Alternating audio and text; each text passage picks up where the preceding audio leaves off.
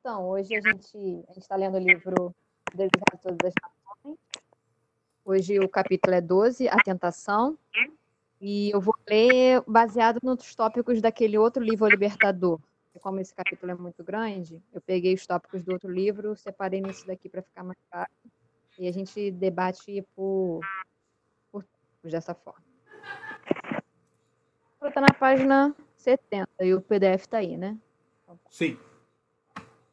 E Jesus, cheio do Espírito Santo, voltou do Jordão e foi levado pelo Espírito ao deserto. As palavras de Marcos são ainda mais significativas. Diz ele: E logo o Espírito o impeliu para o deserto. E ali esteve no deserto quarenta dias, tentado por Satanás, e vivia entre as feras. E naqueles dias não comeu coisa alguma. Quando Jesus foi levado ao deserto para ser tentado, foi levado pelo Espírito de Deus não convidou a tentação. Foi para o deserto para estar sozinho, a fim de considerar sua missão e obra. Por jejum e oração se devia fortalecer para a sangrenta vereda que lhe cumpria trilhar. Mas Satanás sabia que Jesus fora para o deserto e julgou ser essa a melhor ocasião de lhe aproximar. Importante era, para o mundo, o resultado em jogo no conflito entre o príncipe da luz e o líder do reino das trevas. Depois de tentar o homem a pecar, Satanás reclamou a terra como sua, intitulou-se príncipe deste mundo. Havendo levado os pais de nossa raça à semelhança com sua própria natureza, julgou estabelecer aqui seu império. Declarou que os homens o haviam escolhido como seu soberano. Através de seu domínio sobre os homens, adquiriu império sobre o mundo. Cristo viera para desmentir a pretensão de Satanás. Como filho do homem, o Salvador permaneceria leal a Deus. Assim, se provaria que Satanás não havia adquirido inteiro domínio sobre a raça humana e que sua pretensão ao mundo era falsa. Todos quanto desejassem libertação de seu poder seriam postos em liberdade. O domínio perdido por Adão em consequência do pecado seria restaurado. Desde a declaração feita à serpente no Éden, porém inimizade entre ti e a mulher, e entre a sua semente e a tua semente, Satanás ficara sabendo que não manteria absoluto controle do mundo. Manifestava-se nos homens a operação de um poder que contrabalançaria seu domínio. Fundamente interessado, observava ele os sacrifícios oferecidos por Adão e seus filhos. Discernia nessas cerimônias um símbolo de comunhão entre a terra e o céu. Aplicou-se a interceptar essa comunhão desfigurou a Deus e deu falsa interpretação aos ritos que apontavam ao Salvador. Os homens foram levados a temer a Deus como um ser que se deleitasse na destruição deles. Os sacrifícios que deveriam haver revelado seu amor eram oferecidos apenas para lhe acalmar a ira. Satanás despertava as mais paixões dos homens, a fim de firmar sobre eles o poder. Quando foi dada a palavra escrita de Deus, Satanás estudou as profecias concernentes ao advento do Salvador. De geração a geração, operou no intuito de cegar o povo para essas profecias, de modo a rejeitarem a Cristo em sua vinda. Por ocasião do nascimento de Jesus, Satanás compreendeu que viera alguém divinamente comissionado para lhe disputar o domínio. Tremeu ante a mensagem dos anjos que atestava a autoridade do recém-nascido rei. Satanás bem sabia a posição ocupada por Cristo no céu, como o amado do Pai. Que o Filho de Deus viesse à terra como homem encheu-o de assombro e apreensão. Não podia penetrar o mistério desse grande sacrifício. Seu coração egoísta não compreendia tal amor pela iludida raça. A glória e a paz do céu e a alegria da comunhão com Deus não eram senão fracamente percebidas pelos homens. Mas bem as conhecia Lúcifer, o querubim cobridor desde que perdera o céu, estava decidido a vingar-se, levando outros a partilhar de sua queda. Isso faria ele, induzindo-o a desvalorizar as coisas celestiais e a pôr no coração e pôr o coração nas terrestres. Aqui termina, termina o, esse tópico e o que a gente pode ver aqui que eu achei bem interessante, que fala logo no primeiro, logo no segundo parágrafo, na verdade, e fala que, que foi o próprio Espírito Santo que levou o Cristo no deserto e que não foi Jesus assim que convidou a tentação. Então, eu acho essa parte sensacional para a gente começar a discussão hoje. É, eu também achei isso interessante porque eu já tinha ouvido, eu não lembro quando que foi que alguém já tinha colocado essa dúvida, porque no texto bíblico fica você lendo superficialmente, parece que Jesus foi levado pelo Espírito para ser tentado. E não é, não foi esse o caso. Ele foi com um propósito. E na realidade, Satanás quis se aproveitar do fato dele estar sozinho no deserto para tentar, a, digamos assim, tentar a sua sorte, né? É interessante ver essas características, né? A gente estuda mais sobre Deus, às vezes não, não para para ver como é que Satanás se, se manifesta, como é que ele é, e fala que ele, ele sabe, ele sabe profecia como ninguém, né? Quando foi dado, ele foi lá, estudou e sabe direitinho e sabe a melhor maneira de enganar os outros, porque ele sabe como que funciona a, a, a profecia. E outra coisa que me chamou a atenção é que de alguma forma fala assim, ah, o mundo é do maligno, o mundo é de Satanás. Parece que sim, Deus deu para Satanás o mundo, mas fala que ele tomou posse. Ele falou assim, aqui, agora já que pecou, a terra agora é minha. Então ele foi lá como ladrão e surrupiou a terra para ele.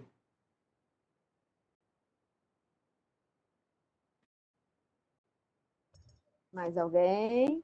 Um comentário? Não, eu vou falar. Fala aí, Paty. Oi. Não, pode falar, já que você falou que ninguém vai falar, você vai falar, então fala. É porque, eu achei, é porque eu achei muito interessante essa parte que você falou. E Satanás estudou as profecias, né? Ou seja, ele sabe sabe de tudo, com certeza ele sabe a Bíblia muito melhor que a gente, infelizmente. Isso é uma triste constatação. Então, realmente, se a gente não não tiver firmado em Deus, firmado na palavra, a gente tem muito mais a perder, porque ele sabe muito mais que a gente. Então, e ele estuda isso por milhares e milhares de anos, enquanto a gente só estuda uma vida. Boa noite, gente. Entrei de intruso aqui. boa noite a todos. É, eu acho interessante aí que você comentou que o Satanás sabe muito mais que a gente sobre a Bíblia, infelizmente, mas felizmente a gente tem que entender também que Jesus e, Jesus morreu por nós e a gente tem a certeza da graça eterna, da salvação eterna e basta nós seguirmos é, daquela forma, né? Ter uma fé nem que seja de um grão de mostarda, é, já é, não vou dizer que é o suficiente, mas a gente sempre pode buscar um, melhorar isso. Mas a gente tem que firmar nisso aí, né? Infelizmente ele sabe muito mais do que nós, mas ele perdeu o céu lá no princípio por escolha dele, ele não tem mérito algum mais. E nós, graças a, a, a morte de Jesus na cruz, ele nos, nos, nos pagou esse preço por nós, né? É, a gente pode, pode e deve se unir ao lado mais forte dessa guerra, né? que é Jesus, infinitamente mais forte. Mas o nosso inimigo, de bobo e de fraco, ele não tem nada, né? Ele sabe muito e também, além de tudo, é, são anos de experiência, né? Anos, milhares de anos de terra. Porque ser humano é ser humano. Você acha que a gente é muito diferente do povo antigamente? Não é. Ser humano é igual do mesmo jeito, sempre foi problemas, as dificuldades, as intrigas, os, querer sobrepor o outro, egoísmo. O ser humano é ser humano sempre. E Satanás já tem essa experiência aí de muitos anos e sabe muito bem como enganar a gente. É, uma coisa que me chamou a atenção aqui, por acaso a gente conversou é, quando estava estudando os eventos finais né, na terça-feira é, falando da questão aqui, foi esse finalzinho mesmo que você leu do tópico, que a vingança de Satanás seria o quê? É fazer outros partilharem da sua queda e induzindo as, as pessoas a desvalorizar as coisas celestiais e pôr no coração as, é, nas coisas terrestres. E aí isso me fez lembrar aquela discussão que a gente teve sobre questão de mundanismo na última, no último PG. PG. Né? Aquela questão, né? Conclusão que a gente chegou, quando a gente está afastado do coração em relação às coisas de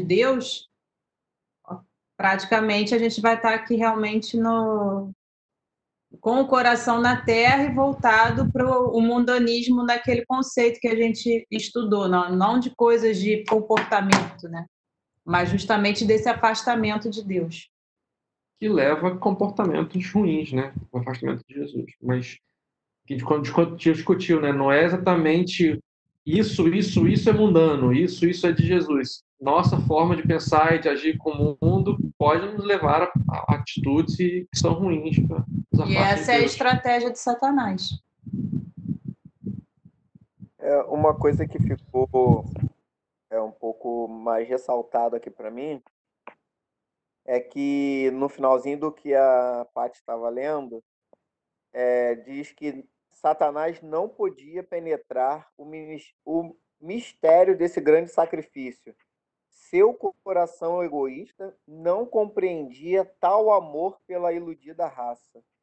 E aí me faz pensar se nós compreendemos esse sacrifício, né? É, porque Satanás, aqui, teve uma outra parte do, do texto que fala que Satanás se encheu de assombro e apreensão ao saber que Jesus havia vindo a essa terra e ele sabia que ele era o amado de Deus.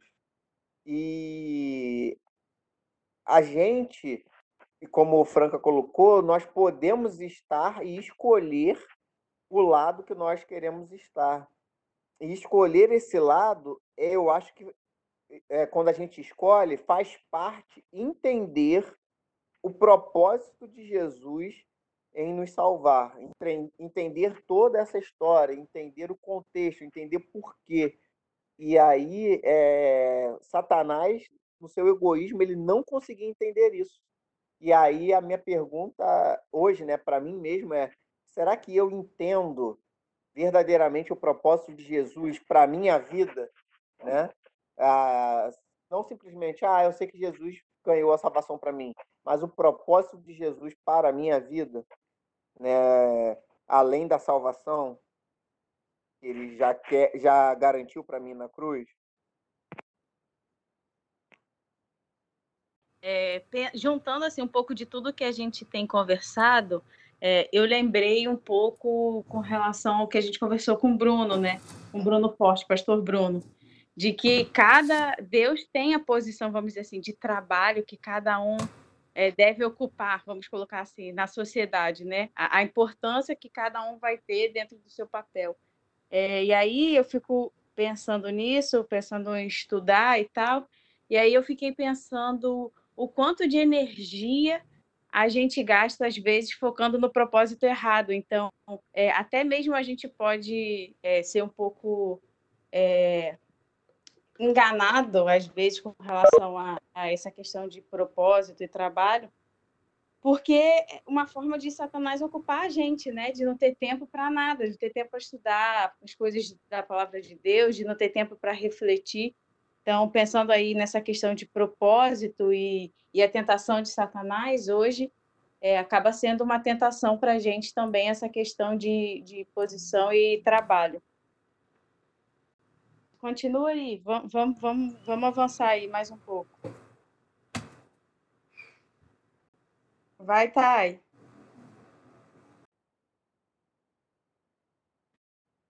Se quiser, eu posso ler. Tainara tá dormindo. Oi. Não, não tô dormindo, não. É porque tá um barulho aqui em casa. Leia, Diego. Ai, que dificuldade. Vamos lá. Não sem obstáculos e o comandante celestial conquistar a humanidade para seu reino. Desde criancinha em Belém foi continuamente assaltado pelo maligno. A imagem de Deus era manifesta em Cristo e nos conselhos de Satanás se decidiu que fosse vencido. Não viera ainda ao mundo algum ser humano que escapasse ao poder do enganador. Foram-lhe soltas, no encalço, as forças da confederação do mal, empenhando-se contra ele no intuito de, se possível, vencê-lo. Quando no batismo de Cristo, Satanás achava-se entre os espectadores. Viu a glória do Pai cobrir o Filho, ouviu a voz de Jeová testificando da divindade de Jesus. Desde o pecado de Adão estivera a raça humana cortada da direita comunhão com Deus. A comunicação entre o céu e a terra fizera-se por meio de Cristo, mas agora Jesus viera em semelhança de carne do pecado, o próprio Pai falou. Dantes comunicara-se com a humanidade por intermédio de Cristo. Fazia-o agora em Cristo. Satanás esperava que, devido ao aborrecimento de Deus pelo pecado, se daria eterna separação entre o céu e a terra. Era, no entanto, agora manifesto que a ligação entre Deus e o homem fora restaurada. Satanás viu que ou venceria ou seria vencido. Os resultados do conflito envolviam demasiado os resultados do conflito envolviam demasiado para ser ele confiado aos anjos confederados. Ele próprio devia dirigir em pessoa o conflito. Todas as forças da apostasia se puseram apostos contra o Filho de Deus. Cristo se tornou o alvo de todas as armas do mal. Muitos há que não consideram este conflito entre Cristo e Satanás como tendo relação especial com sua própria vida. Pouco interesse tem para eles. Mas essa luta repete-se nos domínios de cada coração. Ninguém abandona jamais as fileiras do mal para o serviço de Deus, sem enfrentar os assaltos de Satanás. As sedutoras sugestões a que Cristo resistiu foram as mesmas que tão difícil achamos vencer. A pressão que exerciam sobre ele era tanto maior quanto seu caráter era superior ao nosso. Com o terrível peso dos pecados do mundo sobre si, Cristo suportou a prova quanto ao apetite, o amor do mundo e da ostentação, que induz à presunção. Foram essas as tentações que derrotaram Adão e Eva e tão prontamente nos vencem. Quando que eu tenho que parar? Eu não sei. Parágrafo, para. Mais um? Satanás. A, Satanás apontara o pecado de Adão como prova de que a lei de Deus era injusta e não podia ser obedecida. Cristo devia redimir em nossa humanidade a falha de Adão. Quando este fora vencido pelo tentador, entretanto, não tinha sobre si nenhum dos efeitos do pecado, encontrava-se na pujança da perfeita varonilidade, possuindo o pleno vigor da mente e do corpo acha-se circundado das glórias do Éden e em comunicação diária com seres celestiais. Não foi assim quanto a Jesus, quando penetrou no deserto para confrontar-se com Satanás. Por quatro mil anos a raça estivera a de decrescer em forças físicas, vigor mental e moral. E Cristo tomou sobre si as fraquezas da humanidade degenerada. Unicamente assim podia salvar o homem das profundezas da sua degradação. É isso. Várias partes interessantes aqui, né? Vamos ver o que vocês acham aí. O que me chamou a atenção foi a pujança na perfeita varonilidade. o que, que isso significa? É... Boa pergunta. Falando já então especificamente disso, que é o, o último tema que ela fala aí nesse trecho é justamente a comparação, né? Que quando Adão caiu, ele estava num ambiente perfeito. E que para que o sacrifício de Cristo como nosso substituto fosse também aceito, ele tinha que estar de acordo com a nossa fraqueza. Então, nasceu como homem num, já num acúmulo aí de 4 mil anos de pecado, não que ele tenha pecado, mas a degeneração do, da força física, da força mental, do vigor mental. Os da humanidade exatamente. todos ferrados. E ele nasceu dessa forma. E, e resistiu. E aí uma coisa que me chamou a atenção, que estava mais no início do trecho, é isso também, né? Que como Satanás sabia o que estava em jogo nessa nesse conflito, ele tomou a liderança dessa da, da tentação e estava decidido a fazer Cristo é, pecar. Então eu comecei a imaginar o qual, porque a gente lê né, as tentações quando lê a Bíblia e a gente não, às vezes não para para pensar o quão profundo isso foi. E isso ali também foi só assim, o que está relatado, mas durante a vida inteira de Cristo aqui na Terra, Satanás tentou derrotá-lo. Porque se ele errasse em qualquer coisa, acabou para a humanidade, acabou. É, ele, Satanás seria como dizer que ele estava certo, que nem Deus mesmo conseguia cumprir a sua lei. Então, ele envidou muitos esforços e as tentações sobre Cristo ao longo da vida foram muito fortes, muito pesadas. E a gente não tem noção, não consegue com, com certeza ter noção do que foi. Por mais que a gente se sinta tentado e, e peque, enfim, a gente não tem noção de como foi a tentação de Cristo. É porque a gente acha, a gente ouve o relato bíblico, às vezes parece também bobo, né? Chega Satanás e fala assim: Ah, Senhor, joga isso aqui de cima para ver se teus anjos te, te pegam lá embaixo. Ah, que bobeira, né? Jesus vai cair na história dessa. Mas provavelmente não é uma coisa tão simples assim, né? E depois também tem outras histórias que até fala aqui do, do apetite, o amor do mundo e a ostentação, que induz a presunção. Depois de 40 dias com fome, eu passo, eu, eu, eu você passa, eu tô passando agora as noites sem comer para ver se emagreço, que essa quarentena está comendo pra caramba, né? Você fica sem comer algumas horinhas, só porque você não tá comendo à noite, você fica com a fome desgraçada. Você vê uma coisa na frente, você fica querendo pular em cima. Imagina ficar 40 dias em jejum. E aí Satanás oferece pão para Jesus. Então não era tão, não é tão simples. Às vezes parece bobo, pelo menos para mim quando leio. Mas o que me chamou a atenção nesse texto foi isso. É, são três pontos ah, que são a base de, de maioria dos pecados nossos. Né? O apetite, o amor do mundo, que eu não entendi exatamente o que ele quer dizer com isso. Se alguém puder tiver uma ideia melhor que quer dizer isso, imagino que pode ser, mas. E a ostentação. Eu acho que a gente, o egoísmo, né, se achar demais, essa coisa toda, acho que tem a ver com isso. O, o... E... Ah, não, termina, termina, desculpa. Não, não, é isso. Eu também eu tô, tô, fiquei pensando que, pelo que fala isso, é um dos três piores, né, que levam aos outros. Onde Adão e Eva caíram. Onde Adão e Eva caíram. É, o que eu acho curioso, assim, mais interessante, é que a, assim, a gente lê essa, essa. A gente é tentado, quando a gente lê essa história na Bíblia, a gente é tentado a achar que era muito fácil para ele não cair, né? Como até você estava meio que falando. Porque, pô, pensa só, Satanás vai, vai tentar o próprio Deus. Praticamente porque Jesus era Deus, pô. E aí Satanás vai tentar o próprio Deus numa tentação de se jogar de cima do templo. Que tentação mais boba. Né? Parece uma coisa tão, tão simples. E só que assim, é, a gente é tentado achar que era simples por achar que ah, Deus, é, Jesus era Deus, né? Então ele não ia cair nessa.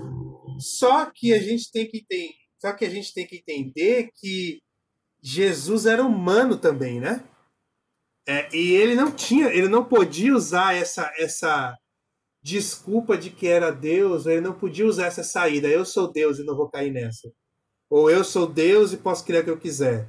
Porque ele tinha que ser humano, 100% humano ali. Porque se ele não fosse 100% humano, essa tentação era besta mesmo, porque ele é Deus. Então ele, ele, ele não ia cair mesmo, ele não ia pecar mesmo. De jeito nenhum, porque ele é Deus. Então, esse é um, é um, é um, é um, é um para mim é um grande, é um dos grandes mistérios e uma das grandes coisas assim que eu gostaria de perguntar para ele como é que funciona quando, né, quando estiver conversando com ele cara, face a face. Porque como que ele era Deus e ele é humano também? Como que ele antes de perceber que era que era Deus, será que ele sabia sempre que ele era Deus? Será que desde bebê ele sabia? Desde os seis anos de idade? Ele nunca quis meter a mão no molequinho, no, no amiguinho? Ele nunca quis roubar alguma coisa de alguém? Não é possível, com seis anos, cinco. Ele nem sabia de nada. Não... Sabe, é, é, é, é, eu fico pensando, não é possível. Tem, tem... Eu queria que ele me explicasse isso. Como que funcionou esse, esse, esse período, porque a gente sabe nada, né? Praticamente quase da história de Jesus até os 30 anos. A gente só sabe aquela a parte lá que ele se perdeu no templo, lá no, no, na Páscoa. Mas de resto a gente não sabe nada. E aí, o que aconteceu nesse período? Como que era a vida de um Deus, que era também uma criança, no meio do, no meio do povo? É, é, é, é não me incomoda, mas que me, me a minha curiosidade, digamos assim. É, ô, Diego, é, eu acho que Tipo, eu acho que a gente já, justamente não, não conheceu essa parte da vida dele, porque talvez a consciência dele sempre tenha sido de Deus, né? Desde pequeno. Talvez, né? A gente nunca vai saber. Quer dizer, um é, dia vai saber. Eu, ah. eu acredito que. Eu, eu não sei se em algum texto de algum livro de White deve citar isso, mas eu creio que é, a gente pode imaginar que a criação também que Maria deu a, a Jesus, acho que desde o princípio ela foi ela, né? ela foi escolhida para isso, né? E ela, eu acho que desde é igual a, a, a gente quando é educado, a gente sempre é lembrado de muitas coisas. Eu acho que é, Maria sempre lembrava Jesus desde a infância, ou talvez desde a da gestação ali, que ele era Deus, entendeu? Eu acredito nisso. Ô, Alexandre, eu acho que uma boa ideia para você fazer aí e pôr a, sentir talvez na pele a, a tentação de Jesus. Só vou dar um, uma brincadeira aqui. Aí que você está na pandemia tentando comer menos, na hora que você tiver com fome, cara, lê o texto da tentação. Eu acho que dá para dar um, dar um sentido aí, talvez, de como foi esse momento.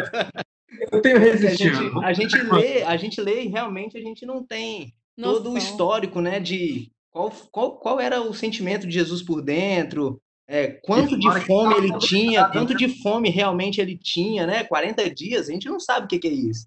Mas só para brincar um pouquinho aí, talvez dá para entender um pouquinho, né, passando pelo contexto aí. Fica uns dois dias aí, cara.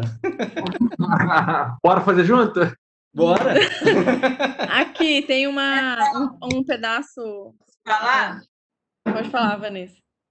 Não, porque até o que o Diego colocou aí, mas assim, a gente, esse livro mesmo que a gente está lendo, a gente teve algum vislumbre sobre a questão da infância de Jesus, ah. Por mais que não, a Bíblia não tenha muito, muitos textos, e Ellen White também não se demorou muito nisso, mas pelo que a gente já leu, é, ficou claro que Jesus, desde criança, ele, de uma certa forma, ele, tinha consciência. consciência de que ele era Deus. E pode ter sido justamente por conta.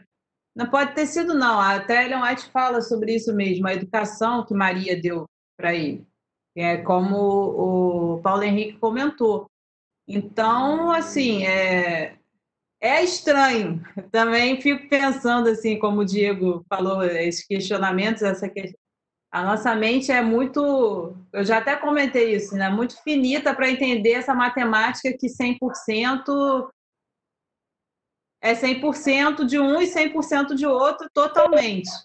É porque, mas é, é porque se ele e, porque para mim, se ele é, assim, não para mim, mas assim, eu fico pensando, que se ele tinha consciência, né, desde criança de que ele era Deus, pior ainda, porque porque aí a situação piora, porque parece uma, parece que é uma, uma, uma um ponto de fuga, entendeu?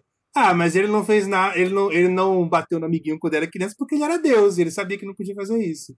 Entende? Só que não, ele não bateu porque ele era ser humano e resistiu à tentação. Então, cara, é uma, é uma confusão. Ô, ô Diego. Oi. Mas no que a gente estudou, é, uhum. Não lembro qual capítulo agora, a parte vai lembrar melhor do que eu. É, nesse, justamente esse capítulo que Jesus se perde, no uhum. templo que ele começa a entender quem Sim. ele era e qual era a missão dele. Sim. Então, assim, antes dele é, é, se perder e tal, com certeza é, ele não sabia, porque se ele, se ele mais fala que ele só começou a compreender nesse momento, então ele não, não sabia. Então foi, é, não sei colocar, mas assim, é, hoje as crianças é, com meses, um aninho já está batendo um no outro, puxando o cabelo. Eu não consigo imaginar Jesus bebê fazendo isso. Mas era uma criança normal. Ele só foi ter ideia de quem ele era, começar, né? Porque isso aí também não é tipo virou a chave totalmente de uma hora para outra mas ele só foi começar a entender esse processo aí de quem ele era, qual era a missão dele na Terra aí nesse momento aí do santuário, do santuário não, do templo. Mas aí a gente tem que lembrar. Carol, desculpa, André. Nesse capítulo, na realidade, Ellen White deixa claro que ele começou a tomar mais consciência da missão dele, porque era o rito da Páscoa que eles foram assistir em Jerusalém, e ali ficou muito claro para ele a simbologia do sacrifício do cordeiro e o que, que ele iria ter que passar. com 12 anos de idade. Então, Sim, assim, É ele, verdade. já tinha, é, ele já tinha consciência de que ele era Deus. E que ele que ia suprir esse sacrifício que a simbologia estava trazendo ali. O PH e a Sueli não desculpadas, mas o Diego era por ter participado do PG e saber dessas histórias todas.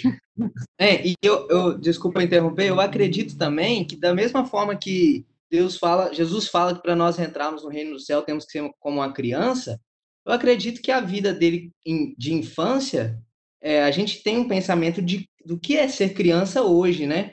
Mas a gente não sabe muito bem o que foi ser criança no passado. Quais eram os riscos, quais eram as, as brigas, quais eram a- as rixas, né? Talvez de criança para criança. Mas eu acredito que a inocência também do fato de ser criança para entrar no muito reino maior. de Deus era maior e eu acredito que a vida como criança deve ter sido, sei lá, normal, né? Eu fico imaginando Satanás atentando os irmãos dele de uma forma impossível de Jesus não manter, quieto. Satanás deve ter tentado muito os irmãos de Jesus. É porque ela A gente cortou o André aí, fala André. Ela fala isso aqui no livro, né? De que todas as hostes estavam do mal estavam direcionadas. Caraca!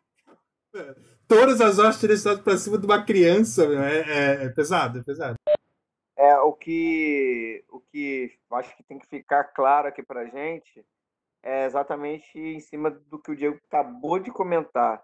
O, o trecho do livro é o seguinte: quando do batismo de Cristo, Satanás achava-se entre os espectadores. Uma vez que Jesus nasceu, é, Jesus virou o foco de Satanás. Não, ele não mandava anjos, ele estava lá. É, a gente tem um, um- já vi o outro relato que Satanás foi quem incitou a, a, a- no meio do povo é, o, quando estava apresentou Barrabás e Jesus, né? É, foi ele quem incitou o, o povo a gritar. Então, é, a gente tá aqui não está falando mais de hostes celestiais, a gente está falando do próprio Satanás atacando o, o Jesus. É, Para mim, eu entendo a questão é, também de que Jesus tal, era diferenciado, ele entendia, atra- a gente leu aqui nesse livro, que através da natureza ele aprendia de si próprio. A gente leu aqui nesse livro que é, no seu trabalho ele era uma pessoa diferenciada. Então, acho que até os 12 anos, quando ele compreendeu efetivamente a missão, é, e ele teve a oportunidade de aprender também, a gente leu aqui nesse livro que Maria foi uma das grandes é, é, instrutoras, né, e professoras dele, professora dele, é, do, do conhecimento que ele precisava. Ele sabia que ele era diferenciado, ele sabia o porquê ele estava ali, mas você ter uma completa dimensão de tudo, tudo, tudo, tudo, tudo, foi só lá no- santuário é que ele entendeu a missão final dele, né? E ali, ele, ali os olhos dele se abriu, ele entendeu de que ele era aquele cordeiro que estava sendo morto naquele sacrifício. Então, é, é, uma coisa é você, talvez você é, conhecer a teoria. E ali eu acho que no, no, no santuário ele entendeu a prática. Então você vem aprendendo é, da natureza, vem aprendendo da sua mãe, vem aprendendo do Espírito Santo que vem falando contigo, e aí chega um momento que a tentação vai vir e você vai ter que colocar tudo que você aprendeu em prática, né? Trazendo para nós hoje. Eu acho que ali ele aprendeu na prática, ou vendo o sacrifício que ele ia ter que passar por isso. Acho que a gente tem que lembrar também, é, relembrar isso aí, que na- no caso Jesus ele veio como segundo Adão, né? Então ele veio é, numa condição de sem ter a natureza pecaminosa dentro dele, como a gente nasce já em pecado. É diferente totalmente de como Jesus veio a, veio a essa terra. Mas ao mesmo tempo, como vocês estão falando, né? Realmente, é, todas as forças do mal, de Satanás e seus anjos, foi concentrada em cima de esforços para que Jesus caísse em tentação, que ele realmente pecasse. Mas a gente também, é, pensando nessa questão da, da juventude dele, da, da infância de Jesus, a gente tem que lembrar que ele não veio com a propensão do pecado. Ele podia pecar, podia ter falhado na, na missão dele, mas, mas ele não, não tinha natureza pecaminosa, então, assim como Adão não tinha natureza pecaminosa e por é, desconfiar da relação dele com Deus, ele acabou pecando lá no início. Mas Jesus ele veio para confirmar que não precisa, é, que a lei dele é, não é um fardo e que é possível viver sem pecado. Só que totalmente diferente de Adão, que tinha não tinha por que é, pecar, né? Vivia num, num ambiente perfeito e Jesus não, ele veio nessa terra totalmente deturpada, totalmente cheia de pecado para para cumprir essa missão. É, a diferença que até fala. O André, André matou o assunto agora, me matou. Realmente, eu tinha esquecido dessa questão. É, Jesus, Jesus veio sem, sem a natureza pecaminosa, né? a diferença. Da, da mesma forma que Adão. Então, o bebê Jesus não é o mesmo bebê Diego, bebê Franca, bebê nós. É o outro bebê. é um bebê que não tem a, a, a, a, natureza que nós temos, realmente, é verdade. A única diferença é que Adão tinha um corpo perfeito e uma mente perfeita. Total desenvolvimento da mente e do corpo. Uhum. Jesus, Adão, Adão, veio, veio, veio numa Ferrari, Jesus veio com Fiat 147, o, o corpo humano já todo carcomido pelo pecado, já com todas as debilitações e tudo mais. E mesmo assim, Jesus foi vencedor. E, e, só mais uma coisa, ele, ele prova de que era perfeito viver, sem, que era possível viver sem pecado, que era possível para Adão viver sem pecado, não nós, né? Porque a gente não tem como mais. a gente já já era, já era. Para Adão era possível, para nós não. Legal. Quem mais? Acho que a gente pode fazer um comentário é, voltando naquela na parte que você falou sobre as tentações de Jesus, de que ele estava ali humano, aí você comentou sobre a parte de uma das tentações de que Satanás tentou dele se jogar do abismo e ele tinha que dar ordens, né? Poderia dar ordem aos anjos para poder salvá-lo. Então, eu penso o seguinte: nesse momento, ele não poderia Parece ser uma tentação boba, mas não era. Ele tinha consciência de que ele tinha que prezar pela vida dele por conta que a única morte que ele poderia ser para completar o, o, plano da salvação seria a morte de cruz. E jogar, se jogar de um penhasco não era uma coisa nada boa para quem estava em forma humana. Então ele tinha que se resguardar, né, porque ele sabia que ele tinha que cumprir o papel dele né, é, como Salvador, uma morte de cruz. Então ele não podia colocar a vida dele né, em risco. Então é isso que eu gostaria de complementar. Pense em alguém bom de lábia. Satanás é muito melhor do que isso. Deve ter falado Jesus lá nas tentações, deve ter sido uma coisa muito complicada para Jesus realmente suportar. E mesmo no, no capítulo fala, né, que a pressão que exerciam sobre ele, né, sobre Cristo, era tanto maior quanto o seu caráter era superior ao nosso. Então só aí mostra que a tentação dele foi muito maior do que a nossa, porque o nosso caráter é bem inferior ao dele. Como diria, como diria o tio Parker, com grandes poderes e grandes responsabilidades. Essa é a frase de, de cultura pop mais real da história, mano. é, vamos continuar? Posso, eu continuo aqui? Pode ser?